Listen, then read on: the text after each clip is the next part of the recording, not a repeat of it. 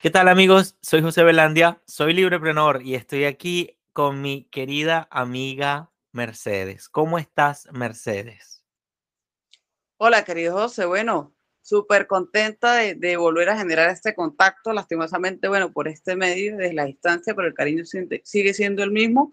Maravillada con esta, con esta nueva iniciativa que, que están teniendo, con estos espacios que son tan importantes para bueno, llevar eso, esos mensajes que por lo menos a nosotros los venezolanos tanto nos cuestan, por lo menos a los que seguimos aquí en el país. Entonces, bueno, muy contenta por este espacio y por esta oportunidad que, que me tomes en cuenta, como siempre. Claro que sí, con mucho cariño, Mercedes. Rápidamente, en unos pocos segunditos, les cuento que Mercedes la conozco de mi tierra natal. Mercedes ha trabajado defendiendo la libertad en Venezuela eh, de diversas maneras y siempre en un proceso de, mejora continua. Eh, ha ido, bueno, haciendo y como van aflorando las oportunidades y las necesidades, ha ido resolviendo problemas de, bueno, de toda la lucha de la libertad en Venezuela.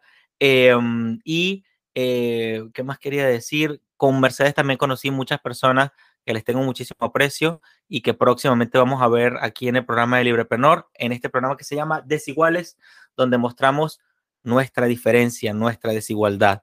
Sin más rodeos, querida Meche, cuéntanos tu historia y a qué te dedicas actualmente.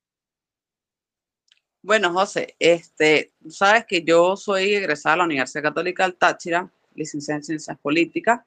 Eh, actualmente, pues bueno, eh, con la parte profesional, pues sigo tratando de aportar todas esas ideas, todos esos conocimientos como profesional desde el equipo de 20 Venezuela, el partido que dirige María Corina Machado, eso en la, parte, como por decirlo así, en la área profesional, ¿no? Para, digámoslo, sobrevivir, porque en esas situaciones que estamos los venezolanos, los que estamos dentro y fuera, eh, hoy en día me dedico al tema del transporte privado, lo que es mejor conocido como Uber a nivel mundial, ¿no? Qué bueno. Eh, logré, logré adquirir un vehículo propio y pues bueno, allí estamos eh, laborando entre unas 8, 10, a veces hasta 12 horas de jornada durante el día. Se han generado distintas plataformas aquí en el país. Eh, entre la misma crisis, pues bueno, la gente ha promocionado sus emprendimientos y en este caso, pues se brinda el servicio de Uber aquí ya también dentro del país, en lo que nos han permitido trabajar, ¿no? Qué bueno, me alegra mucho. Qué bueno. Continúa. Por otro, pues bueno, siempre eh, he estado muy cercana con el tema del comercio, de los bienes raíces, de la venta de vehículos, tratando de, ayudar a muchísimas personas, no solamente en el tema de la venta, sino en asesoría, con el tema del papeleo, de un bien inmueble, de un vehículo. Y bueno, siempre pues gracias a Dios eh, eh, sale trabajo por allí y bueno, la confianza que uno se ha ganado con, con los san cristobalenses, por decir aquí, que yo sigo radicada aquí en, nuestra tierra, mucha gente pues eh, ha, depositado su confianza en mí, me llama, me contacta, inclusive muchos de los muchos venezolanos que están fuera del país que me piden que les colabore a, agilizar alguna de las ventas de, de, sus bienes como tal y bueno, pues allí estamos. Entonces se, se, trata de hacer de todo un poquito para poder cubrir por lo menos los gastos de las necesidades básicas que tenemos aquí ir solventando sin, sin bueno, sin dejar el, país. No critico a quienes, los, quienes han abandonado el país. Para mí, pues, eh, es una decisión bastante fuerte. Los admiro inclusive muchísimo porque, bueno, e, esa, la lucha que mantenemos los venezolanos trasciende al territorio nacional. Todos estamos poniendo lo mejor de nosotros y, y eso es, eh, hasta las crisis hay que verle lo positivo, José. Porque aquí hay muchas personas profesionales que les ha tocado que desarrollar distintas artes y habilidades para poder defenderse y sacar sus familias adelante. Y eso es admirable, ¿no? Esa es la Venezuela con la que vamos a contar el día de mañana, con esa clase de ciudadanos. Entonces, bueno, aquí seguimos y, seguiremos dando lo mejor de nosotros. Me encanta, me encanta escucharte y, entender eh, cómo también todo este proceso de tantas necesidades que sufrimos dentro, fuera del país, en todo caso, pues eh, porque los sistemas políticos y económicos siempre presentan retos para nosotros cuando queremos una libertad, cuando queremos desarrollar nuestro proyecto de vida, cuando queremos establecernos. Si estamos en una tierra lejana, pues tenemos que construirnos a nosotros mismos desde cero. E incluso en nuestra tierra natal o en nuestro país, nosotros nos reconstruimos con cada nuevo reto que se presenta y veo que tú lo has hecho satisfactoriamente. Por eso te aplaudo. Em, Y bueno, me alegra mucho que, hayas encontrado, esa es la famosa creatividad empresarial de la cual hablaremos más adelante. Eh, y antes, quiero ah, preguntarte, ¿cómo fue tu acercamiento a las ideas de la libertad? ¿Cómo empezó a ser relevante la, idea de la libertad para ti? Ok, José. Como te comentaba eh, hace rato en la, en la anterior pregunta, yo soy licenciada en Ciencias Políticas, eh, egresada de la Universidad Católica del Táchira. Eh, desde allí, pues bueno, uno, uno se gradúa y siempre con ese temor, ¿no? De, salir a ejercer, de salir a, a, romper inclusive paradigmas que nos forman a nosotros desde el campo universitario. Eh, una vez ya estando graduada, teniendo aproximadamente dos años de graduada, de egresada de la Católica, me invitan a un taller de formación denominado Campus Libertad dentro de, dentro de los equipos de 20 Venezuela, donde tuve la oportunidad de asistir a Caracas. Fue un proceso más o menos de 15 días de formación, divididos en, en, lotes, por decirlo así. Allí tuve la oportunidad de conocer a personas como Andrea Rondón, de Se dice Libertad. Este, la, quiero, la quiero entrevistar pronto, la quiero entrevistar pronto. Espectacular, espectacular. Este, estuve con el profe Jorge, estaba el rector de la Monte Ávila. Bueno, tuvimos un, grupo de profesores, de ponentes espectaculares, que para mí eso fue prácticamente un renacer, José, cuando se empezó a hablar y a profundizar sobre el tema de la propiedad, lo importante que es la propiedad y el individuo en una sociedad como la principal minoría. Ahí fue mi primer acercamiento real a, este, a estas ideas. Como te digo, para mí fue un renacer porque rompió conmigo, rompió con un paradigma, rompió con un esquema que yo creo que a todos nos han sembrado desde que empezamos a ir a la escuelita, ¿no? Desde niños, de que el, el, Estado es el papá de todos y hay que hacer lo que diga el Estado porque ellos son los que tienen la razón, porque el bien común está por encima del individuo y todo eso, que nos termina anulando a nosotros como, como, como personas, pues, en, nuestra, en nuestras habilidades, en nuestras individualidades. Entonces, allí fue mi primer acercamiento y, y de ahí empecé a profundizar, ¿no?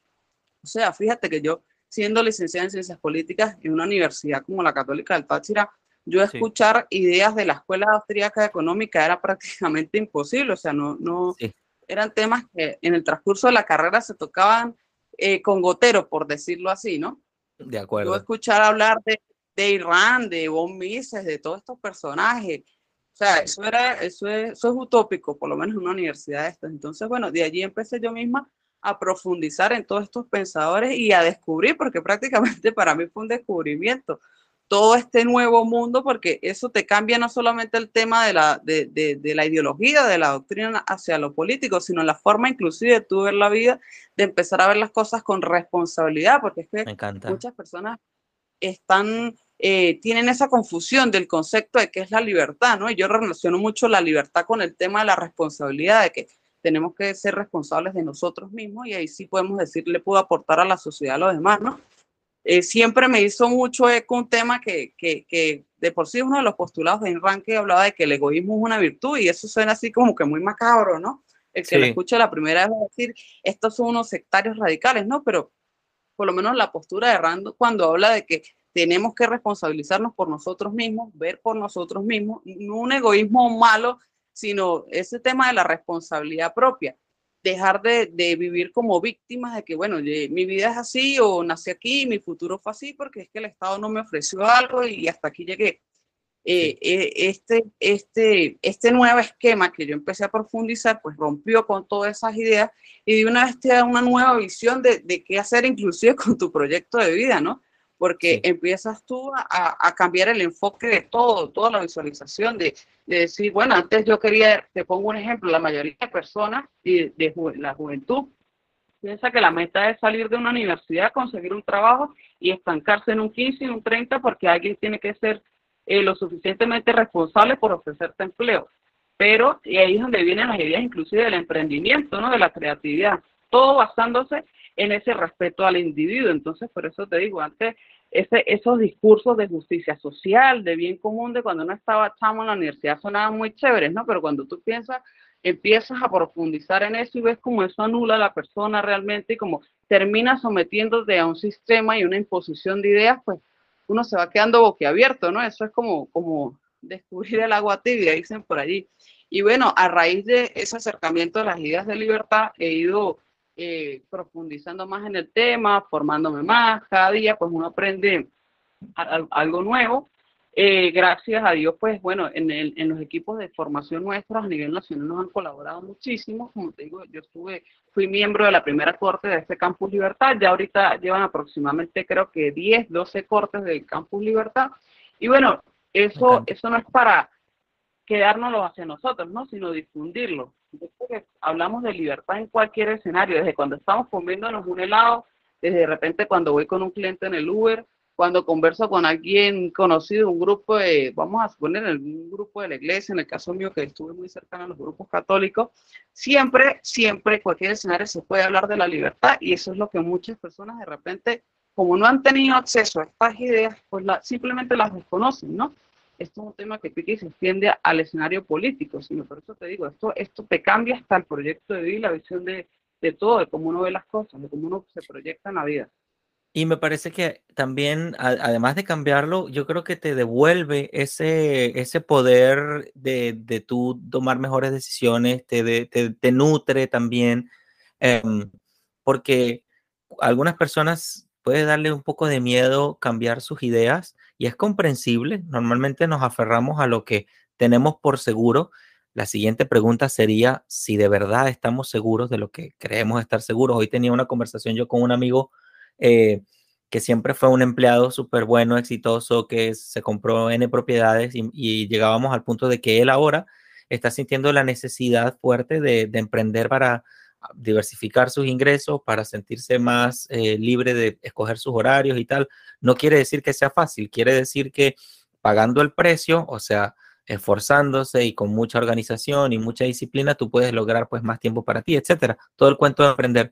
Entonces, eh, algunas personas pueden considerar un poco peligroso cambiar sus ideas cuando es lo más normal, lo más lógico del ser humano en la medida que va descubriendo, porque me gustó tomar esa palabra que utilizaste, que me parece súper poderosa, eh, el descubrimiento que tenemos, descubrir eso, descubrir, voy descubriendo cómo puedo hacer dinero, voy descubriendo los errores que voy cometiendo, voy descubriendo lo que quiere la gente, lo que no quiere la gente, cómo lo quiere la gente, y descubriendo ciertos problemas que tiene el sistema, ¿no? que son muchísimos siempre y quizás no quisiera darle tanto protagonismo a eso, pero eh, todos los sistemas que tenemos nos, plantean eh, momentos críticos en los que debemos decidir, oye, esto andará bien, pudiera yo cambiarlo o será todo esto como me lo mencionan. Fíjate que yo también soy producto de las universidades de Venezuela y he encontrado responsabilidad en mi educación. O sea, en lugar de ceder eh, a que otras personas decidan por mí que voy a estudiar o no. Por supuesto, cuando tú te educas de alguien, esa persona ya tiene un plan para ti. Pero en este caso yo no me limité a que me enseñaran únicamente en mi universidad, como totalmente tú lo has dicho, y muchos, todos los entrevistados que he tenido, todos los entrevistados que he tenido han bebido, o sea, han encontrado necesidad de no limitarse únicamente a lo que le enseñan en las universidades y han encontrado mucha paz, mucha tranquilidad, por lo cual, con lo cual claro, el sistema educativo de nosotros pues, tiene mucho, tiene mucho que mejorarse. El punto es que por favor no me lo vendan como que es lo mejor del mundo, como que no, como que esto es lo máximo que hay.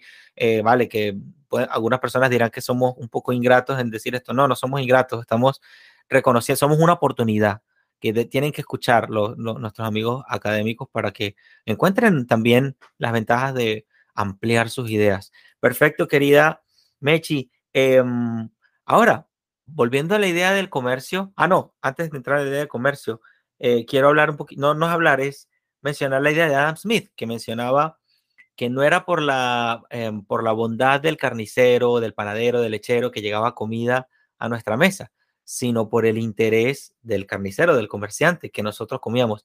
Y eso me gustaba siempre completarlo con que tampoco es por la benevolencia del cliente que yo como, o sea, el carnicero no recibe dinero porque sea una dádiva del, comerciante. Entonces, en ese punto el egoísmo, digamos que se santifica, que yo quiero que nos escuche nuestra audiencia de nuestra tierra natal, que entienda que este, no, es, no es el egoísmo del que, del que pisa a los demás, sino que cada quien buscando sus intereses logra beneficiarse.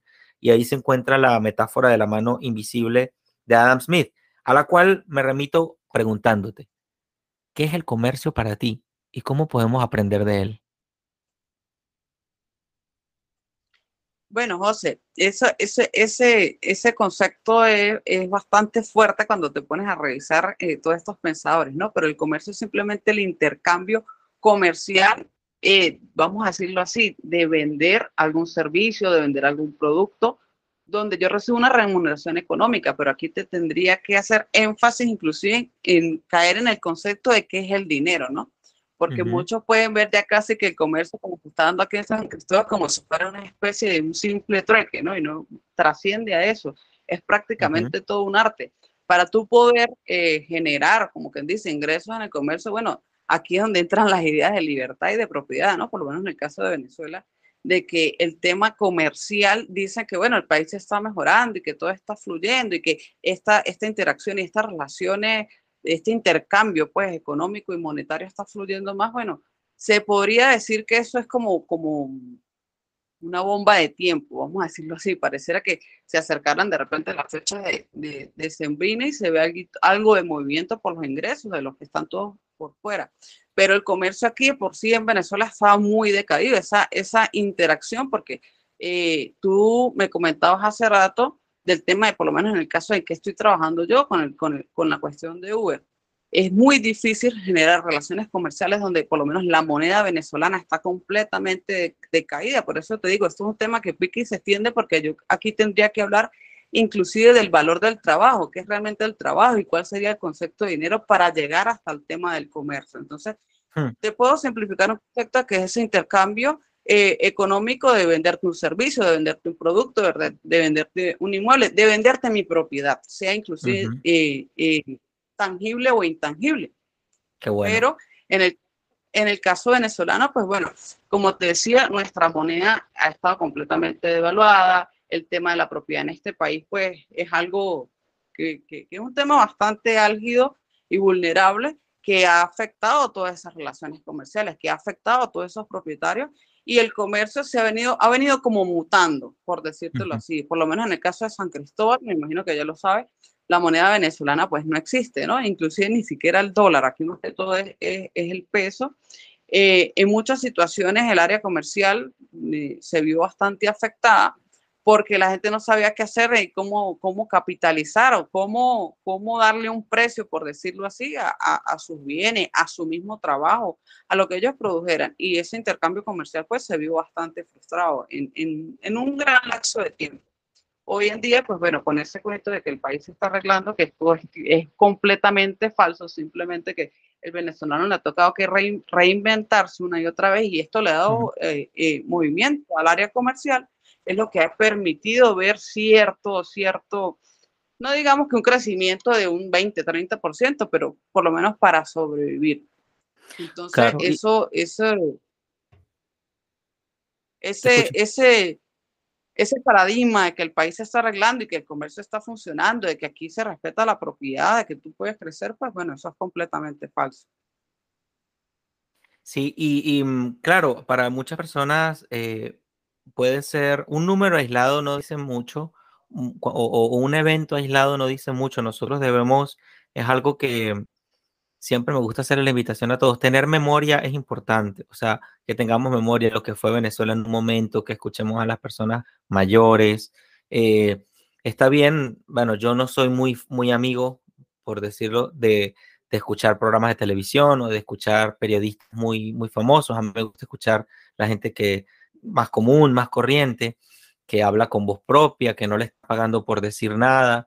Este, nuestros amigos, a ciudadanos de a pie, exactamente. Eh, personas que te dicen desde su vivencia, mira, Venezuela fue así, esto funcionaba así, esto iba por este camino.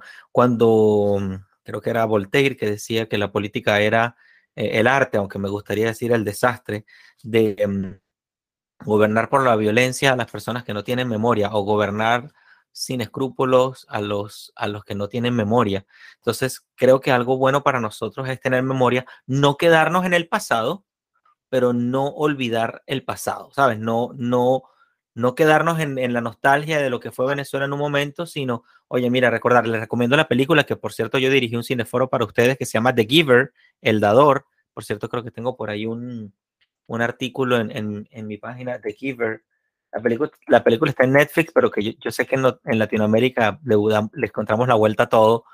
Eh, The Giver es una película muy buena que explica la importancia de tener memoria y, y, de, bueno, y de escuchar a nuestros ancestros de alguna manera, además de este, ver más adelante, de seguir nuestros sueños, entre otras cosas.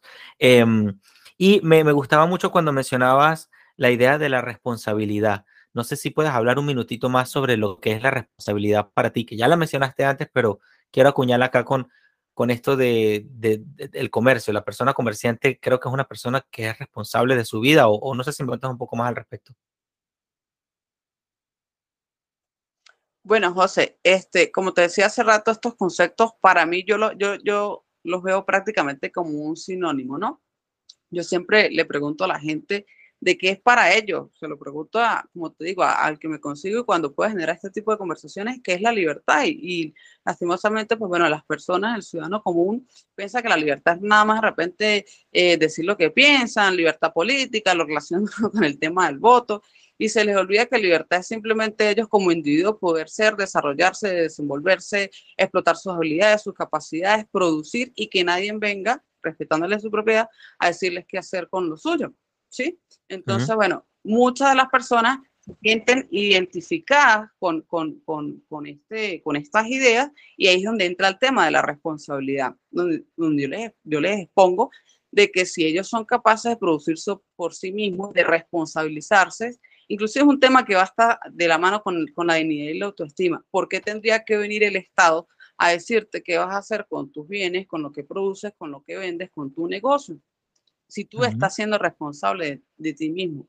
Por eso enlazo yo tanto las ideas de, libertad con responsabilidad, porque yo tengo derecho a ser, yo tengo derecho a desenvolverme como individuo, pero debo ser responsable de, de mí mismo. Hace rato hacía énfasis con el tema del egoísmo como virtud.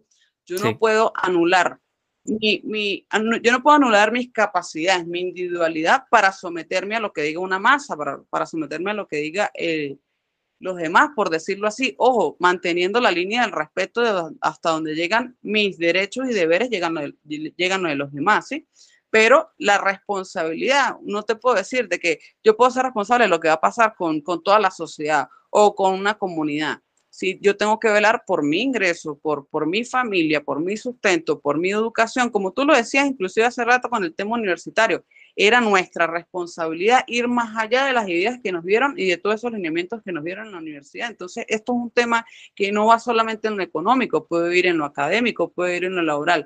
El, el, el, individuo tiene el derecho de ir más allá, inclusive es responsabilidad de él de escudriñar y de buscar siempre la verdad. Aunque dicen por allí que la verdad es, este, no es absoluta y que es relativa, que es un tema de, de ópticas, de cristal, con que cada quien vea las cosas, ¿no?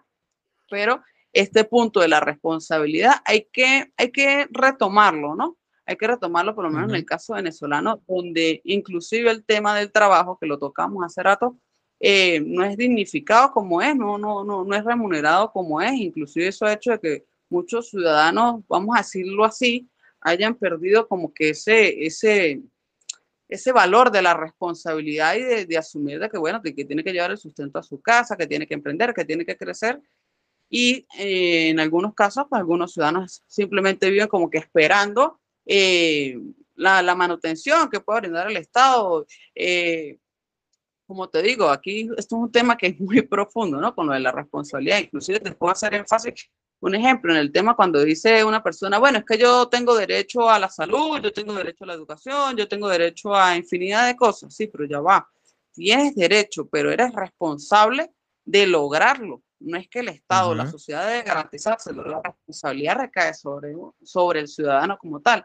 Entonces, esto es un tema que cuando nosotros, por lo menos en el caso del gentilicio del andino aquí, el, el, el gocho, porque yo sí lo digo gocho y con, con bastante orgullo, a veces como que comparamos en ese tema del comportamiento y de la cultura del andino, que el andino es muy conservador y muy responsable y emprendedor. O sea, yo, le digo, yo le digo a muchas personas, por lo menos en la grita, de la tendida, yo le digo, ustedes toda la vida han sido liberales y no se han dado cuenta.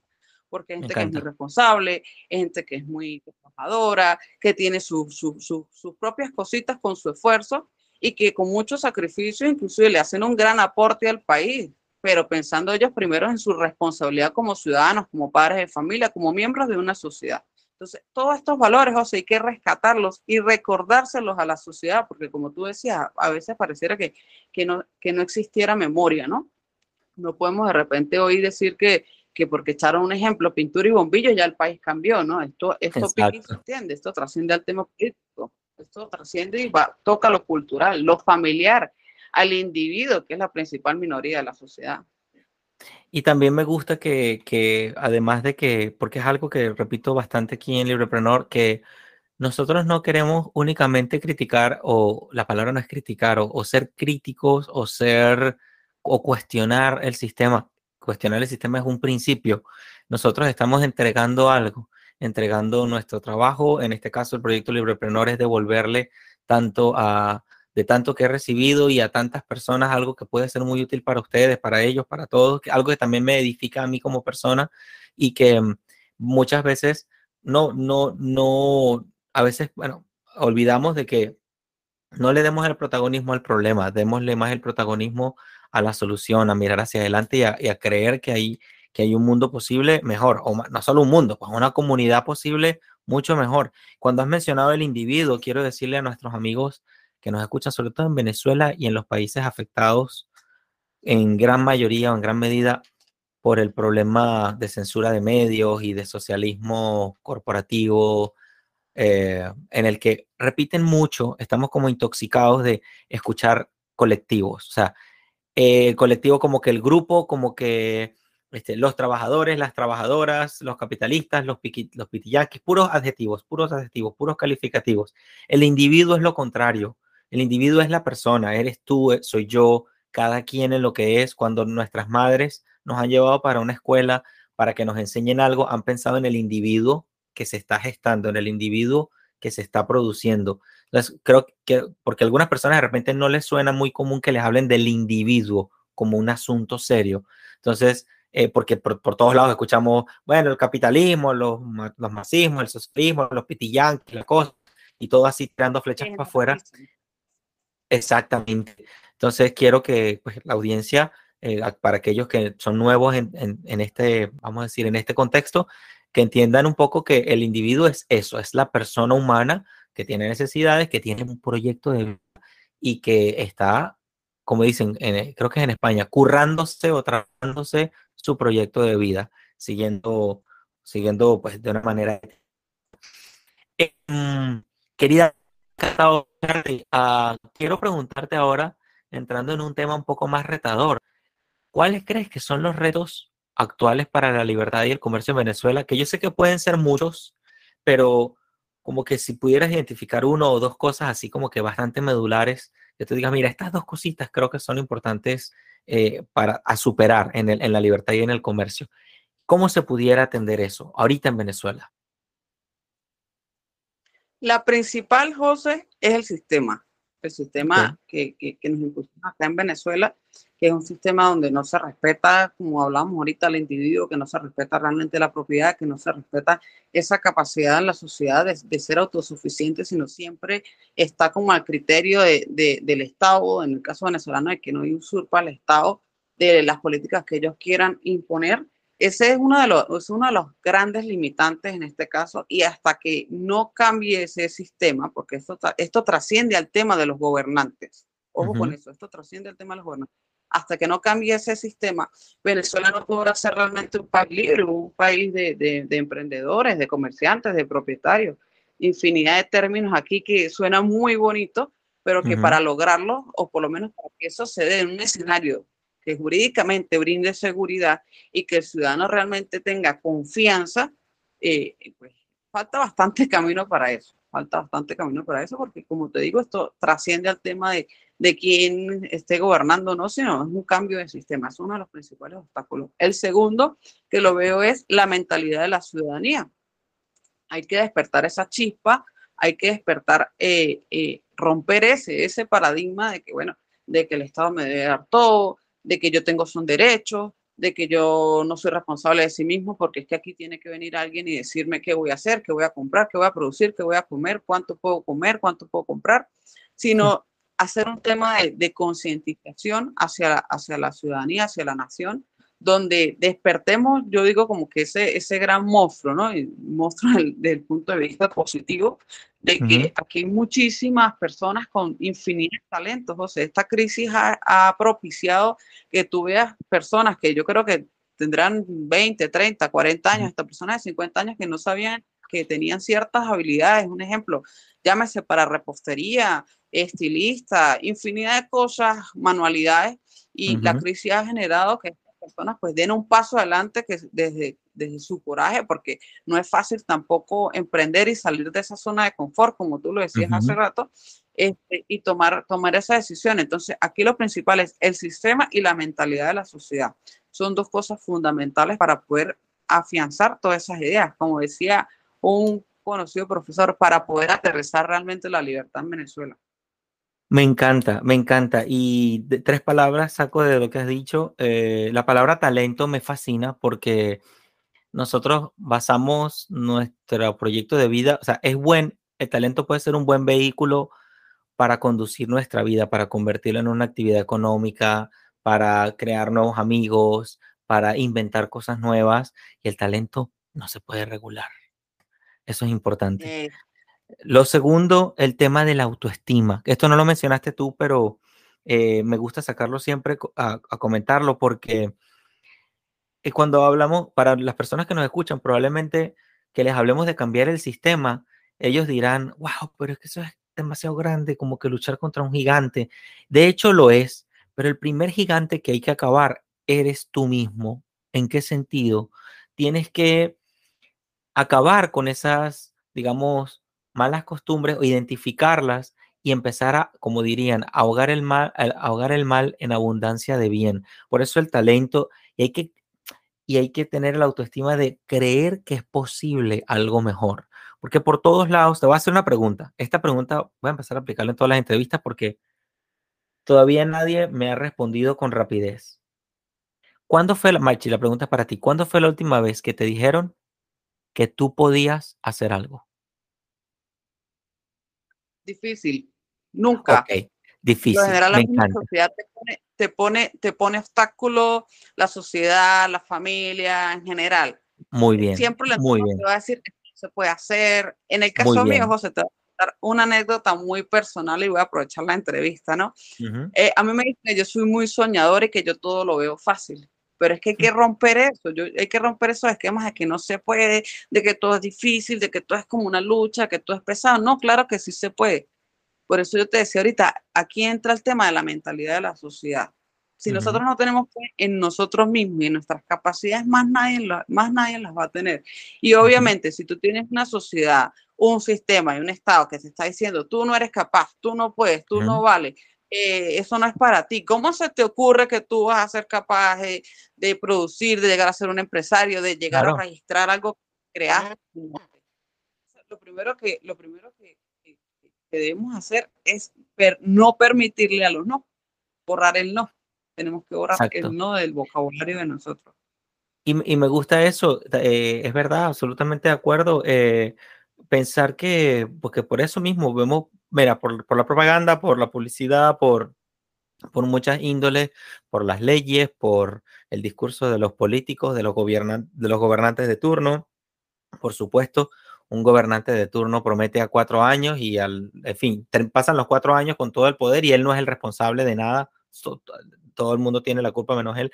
Pero saber que se pueden hacer las cosas, eso para mí es fundamental y es algo que debemos sanar eh, como individuos. Eso creo que es parte de, de, cambiar el sistema. O sea, el sistema, viéndolo más, viéndolo más como, como una consecuencia de cosas. Yo quiero vender esta idea porque eh, esta gente, esta, esta gente de los gobiernos han diseñado, con D minúscula, han diseñado y han aprendido de prácticas que han aplicado otros gobiernos anteriores a ellos y que les ha funcionado para controlar las poblaciones y tal, y no sé qué.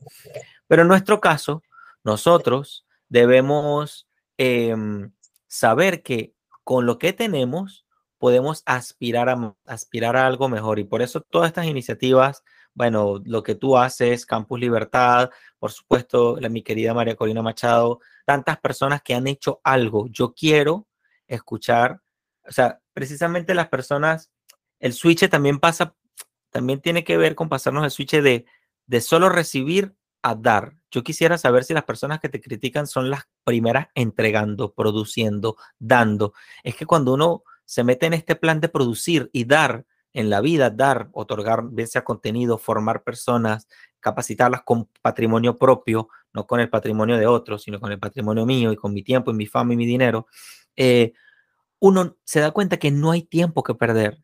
Creo que eso es algo que me, a mí me queda de este mes. Este mes, septiembre, para mí se resume en no hay tiempo que perder. Entonces, en lugar de yo detenerme a pensar mucho o a criticar mucho, eh, he dicho, bueno, no hay tiempo que perder, debo descansar, no hay tiempo que perder, voy a aprovechar para hacer esta entrevista y así sucesivamente. Y pienso que esos son uno de los caminos que podemos transitar para cambiar el sistema que tenemos actualmente en Venezuela, creando un mejor sistema nosotros mismos. Siguiente pregunta, quería Mechi. Y, casi la última, porque la última va a ser la que nos hizo nuestro compañero Luis Zamorano. Ya le voy a hablar, Luis Zamorano, que lo entrevisté ayer. Ok, finalmente, quería Mechi, la última pregunta de la, de la serie que teníamos pendiente. ¿Cómo hablarles a nuestros familiares y amigos de la libertad y el comercio? ¿Cómo le hablamos? Fíjate que eso, desarrollar una metodología para eso no es nada fácil, ¿no? Porque desmontar todas esas ideas y ese bombardeo que traíamos todos, como te, decía desde el primer momento, no es nada fácil. Pero en mi caso yo uso una herramienta espectacular que es cuando uno intenta tocarle eh, las cosas a los demás. Es decir, yo empiezo de repente a comentarles, a ti te gustaría que yo te imponga en cuánto vas a vender tu carro o tu casa, o si, si tantos años llevas trabajando en tal área y produciendo y eso es tuyo y con tu esfuerzo. En muchas, en muchas oportunidades me ha pasado esto, o sea, he, visto un ejemplo en grupos de WhatsApp, que si, te voy a poner un ejemplo tonto, que subió el precio del cartón de huevos, ¿no? Entonces siempre sale un grupo de, vamos, no, vamos a salir a hacerle boicot a los que producen huevos, porque cómo es posible. Inclusive agarro esas pequeñeces para empezar a explicarles y decirle, a, a ti te gustaría que si tú eh, en tu finca o en tu casa tú produces torta y llega alguien a, imponerte, sí, bueno, ahí, y empiezo ahí a hablar de tres, tres términos para mí fundamentales, que es vida, propiedad y libertad, y empiezo a preguntarle a la gente, ¿y qué es para ti la vida? Cuéntame, ¿qué es la vida? ¿Y qué es la libertad? Y ahí es donde empiezo a, a, determinar de que hay muchísima, eh, vamos a decir así, desconocimiento, pues, en el concepto de cada uno de estos términos, pero cuando entro en debate con las personas, con simplemente estas tres palabras, como una conversación normal entre amigos, no es que genere una clase, explicarles de dónde vino la revolución y la revolución francesa y una y la otra, no, simplemente con estos, estos tres términos, empieza la gente solita, como quien dice, a soltar y a, y a echar el cuento de su vida y qué produjo y qué hizo y qué trabajó, y terminamos eh, generando la conclusión, yo le digo a todos, ustedes eran liberales y no se habían dado cuenta. A ah, ustedes les encanta la propiedad privada y no se han dado cuenta. Y empieza la gente como que a hacer su propio análisis, ¿no? Y lo más importante, se van a sus casas con la duda y después me dicen, Mercedes, pero es verdad, yo nunca lo he visto desde ese punto de vista pero si es verdad, ¿y por qué me tienen que a mí decir qué voy a hacer? O sea, si soy libre o no soy libre, porque tú sabes que, que a ciertos grupos les encanta dividir el valor de la libertad y hablar de, de varios tipos de libertad, y la libertad es un valor que es absoluto, o eres libre o no eres libre, simplemente. Sí. libertad sin adjetivos. libertad sin adjetivos sin adjetivos, tal cual. Y por allí, porque no, es fácil, ¿no? ¿no? No te puedo decir que voy a ir a meterme a una zona popular, por decirlo así, al señor que está vendiendo helado en la esquina, a hacerle una clase magistral y explicarle aquí toda la escuela del pensamiento, ¿no? Pero genero ese tipo de, de conversaciones y siempre pues la gente termina interesada, porque es que cualquiera se interesa cuando empieza a escuchar algo diferente, algo que jamás había escuchado, algo que, que aquí te, a ti te decían, no, bueno, el, el, caballo miraba hacia atrás porque es así, porque la historia lo dice, ajá, pero ¿quién escribió la historia? ¿Pero quién escribió el libro? ¿Pero por qué lo crearon? Siempre hay que ir más allá, por eso todo se, se va enlazando, ¿no, José? Por eso hace rato, y yo sé que insiste tanto hincapié con el término de la responsabilidad. Inclusive, eso, eso, en el caso del Tachirense, como te decía hace rato, que es una sociedad tan conservadora, responsable, trabajadora, pujante, este, les encanta este tipo de conversaciones, ¿no? Hay veces que, que a mí me dicen, esto no parecía como que un debate político. Yo digo, es que esto trasciende ya la política, esto no es, esto no es, no vean que, esto es un discurso ya, esto es un proyecto de vida individual, personal, cuando uno empieza a descubrir que esto existe, que, que simplemente somos libres y que no tiene que venir nadie a obligarme a hacer cosas o, o, lo que yo, con lo que yo produzca, qué hacer con eso. Entonces, se va picando y se va extendiendo, ¿no? Este, ahorita por lo menos ando, ando encantada que estoy viendo unos chamos universitarios que están eh, tratando de copiar este tema de las ideas de birras y libertad y cosas así. Y le bueno, hagan parrilla, hagan perro caliente, hagan mondongo, lo que quieran, pero me parece bien chévere que se sienten a debatir y a profundizar sobre esto y se vuelvan multiplicadores. Porque qué, qué chévere sería que, que, bueno, que la sociedad genere más interés en este tipo de temas y que el día de mañana, cuando, cuando Venezuela recupere realmente su libertad y venga un cambio de sistema, la sociedad no venga, no, no, no choque con esas nuevas ideas y no sienta que, que, bueno, que la están desprotegiendo y que son los huérfanos de un Estado que los abandonó. Empezando por ahí, pero eso hace rato te decía, aquí principalmente hay que cambiar el sistema y la mentalidad de la ciudadanía. Y realmente está fácil, no está difícil, José. El venezolano ya entendió que es responsable de sí mismo, que es capaz, que puede emprender y que hasta en las crisis más difíciles que hemos vivido podemos sacar lo mejor de nosotros. 100%. Me ha encantado eso, me ha encantado eso de, de sacar lo mejor de nosotros y, y, es lo que veo en ti y en muchas otras personas. De hecho, si quieres compartirme luego los links de, la, de lo que quieras, los contenidos o de estos muchachos que me mencionaste y lo que sea, compártelo Incluso luego me, comentarás a ver si podemos eh, entrevistar a alguno de tus amigos para que también hable aquí por Libreprenor. Eh, y vamos a pasar entonces a la pregunta de nuestro entrevistado. Ayer entrevisté a un señor que se llama Luis, Luis Zamorano. Él dirige la Academia Libertaria eh, de Colombia y estuvo fantástico. Hablamos muchísimo. La entrevista saldrá pronto. Em, pero eh, bueno, él tiene una pregunta para ti. No sabía que eras tú la próxima. Te tocó a ti esta pregunta y es la que sigue. Um, ok, él me, lo dijo de la siguiente manera. Nuestras acciones, lo que hacemos, está guiado por ideas. Tenemos ideas y actuamos. ¿ok? La pregunta es, ¿qué idea te gustaría resaltar que ha guiado tus acciones? Esa es la pregunta para ti. ¿Qué idea me gustaría resaltar que ha guiado mis acciones? La idea que, que ha generado toda la conversación, las ideas de la responsabilidad y la libertad, la responsabilidad. Eso a mí me ha hecho muchísimo, muchísimo eco, por eso te lo decía, José, en mi vida, inclusive a nivel personal, de cómo veía todas las cosas. Esas ideas, pues, han cambiado todos mis pensamientos, mis planes, mis proyectos, a, he roto pues esos paradigmas. Yo uso mucho eso porque yo sé que todos desde que nosotros estábamos niños nos metieron como que esas ideas en la cabeza que eso es lo que existe y hasta ahí puedes llegar. E y me dejaste frío cuando me preguntaste el tema de cuando la gente me dice no, que aguante eso. Entonces ahí es donde viene la responsabilidad. Sin responsabilidad no puedo pensar, no puedo crear, no puedo emprender, no puedo ser simplemente yo. Entonces, bueno, ese, ese accionar mío siento hoy en día que está guiado por ese tema y esas ideas de responsabilidad y de libertad. Me encanta, Mechi, me encanta. Y ahora, devuelve tú una pregunta para nuestro próximo entrevistado, que no sé quién será. ¿Qué pregunta quisieras hacerle a nuestro próximo entrevistado?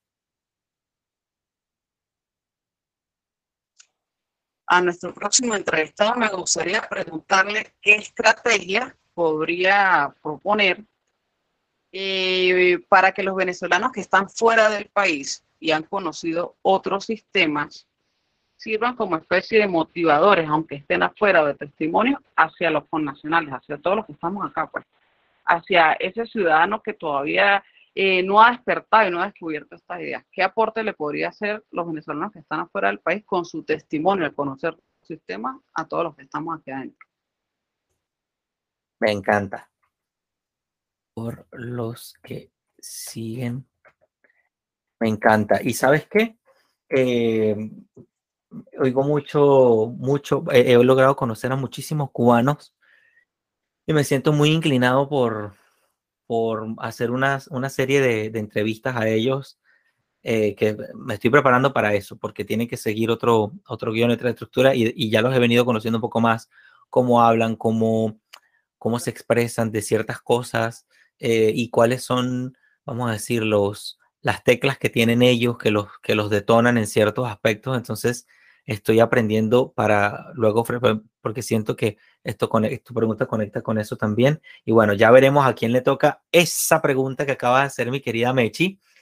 Eh, bueno, ¿quieres dar algunas palabras de cierre para irnos? Bueno, José, no, como te decía, agradecida por este, por este tipo de espacios. Tú sabes que los que estamos aquí dentro del país nos es muy difícil acceder a todas estas herramientas, al tema del, tema de la censura y la comunicación, y es sumamente importante este tipo de, programas, ¿no?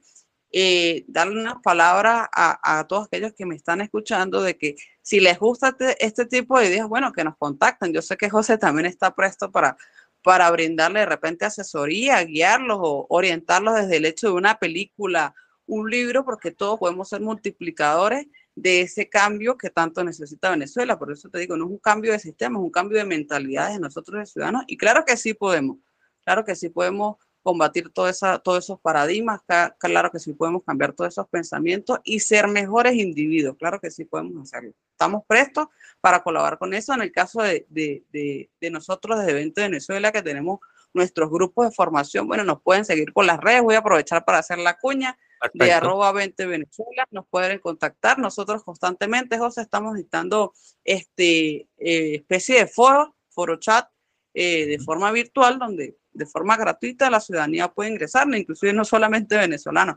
pueden ingresar y pueden eh, aprovechar los diferentes ponentes que, que, estamos teniendo. Yo semanalmente están promoviendo este tipo de, de actividades. Entonces, bueno, no, para adelante, no permitirlos no en nuestra vida, avanzar y crecer. Que así estemos en la crisis más profunda, claro que sí podemos salir adelante.